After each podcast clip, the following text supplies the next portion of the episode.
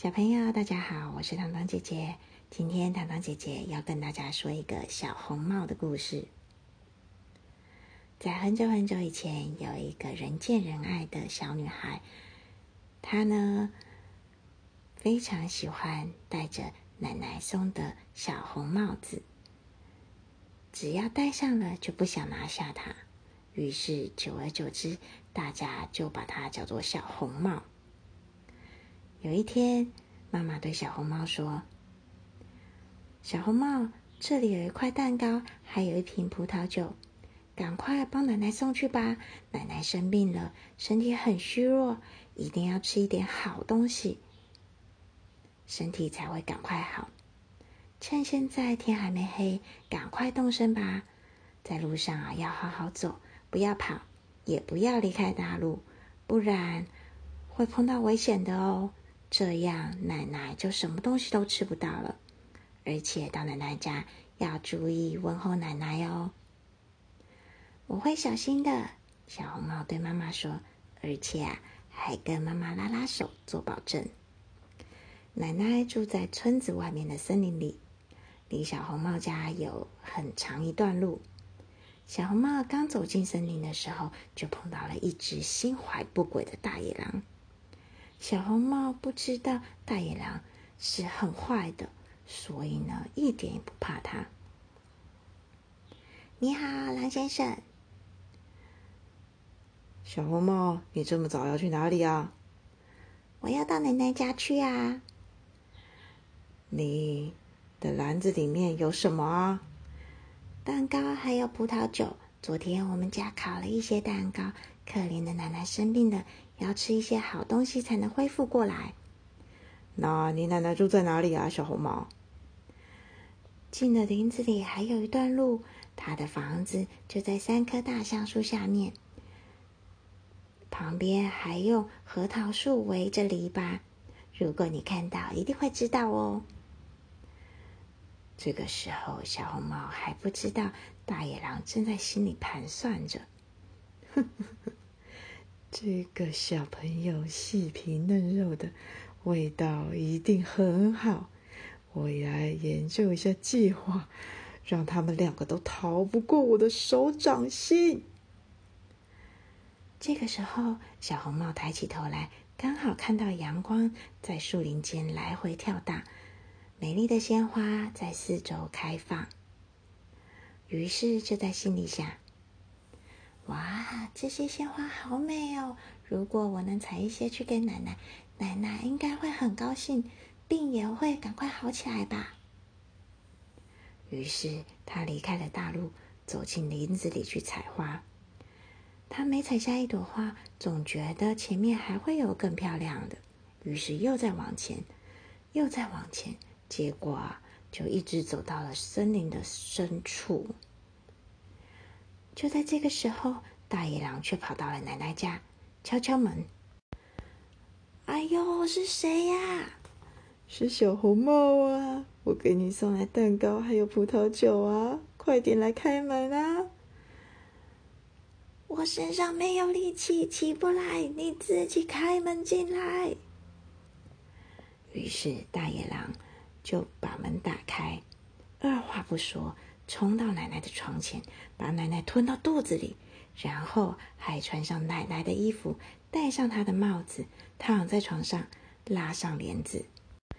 就在同时，小红帽还在森林里采花，直到采到手都拿不动了，才想到要去找奶奶，于是重新踏上了去奶奶家的路。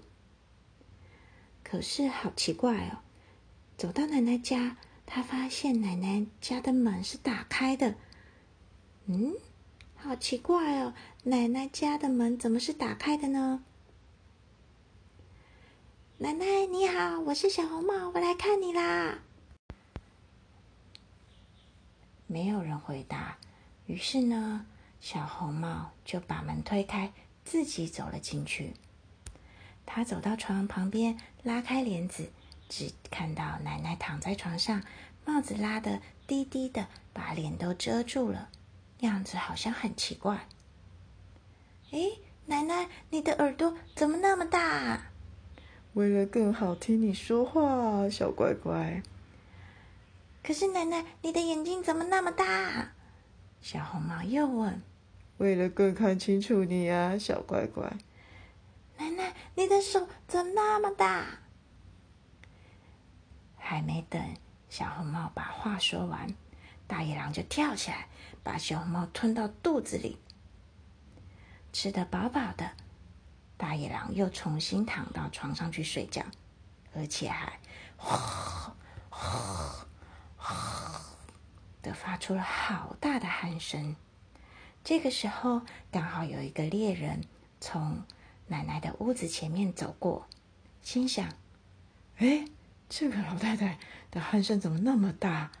我要进去看看她出了什么事。”猎人进了屋子。来到床前，却发现原来在那边躺着的竟然是大野狼！啊，你这个坏蛋！我找了你那么久，没有想到你竟然在这。他准备向大野狼开枪，突然又想到大野狼的肚子里可能还装着奶奶呢，奶奶也许还活着哦。于是猎人没有开枪。而是拿起了一把剪刀，动手把呼呼大睡的大野狼的肚子剪开来。剪了第一下，就看到就看到了红色的小帽子。剪了第二下，有一个可爱的小姑娘跳了出来，说道：“真是把我吓坏了！大野狼的肚子好黑呀！”接着，奶奶也出来了，只是有点喘不过气来。小红帽。看到奶奶还活着，于是赶快跑出屋子，搬来几块大石头，塞到狼的肚子里。大野狼醒来以后，觉得口好渴，于是就下床走到井边。他把头探到水井里，结果一个重心不稳，那些石头实在太重了。于是大野狼就掉到水井里面，再也出不来，淹死了。小红帽还有奶奶还有猎人看到这个画面，简直是高兴极了。于是猎人就剥下了狼皮回家去了。奶奶因为吃了小红帽带来的蛋糕和喝了葡萄酒，精神好多了。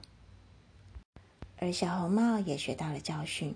再也不敢跟陌生人说话了，而且他还牢牢的记住了，一定要听妈妈的话。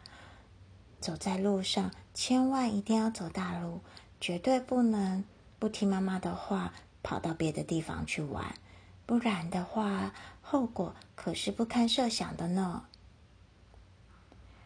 小朋友，今天的故事好听吗？我是糖糖姐姐。如果你也喜欢我的故事的话，记得下个星期也要收听哦，谢谢你的收听，拜拜。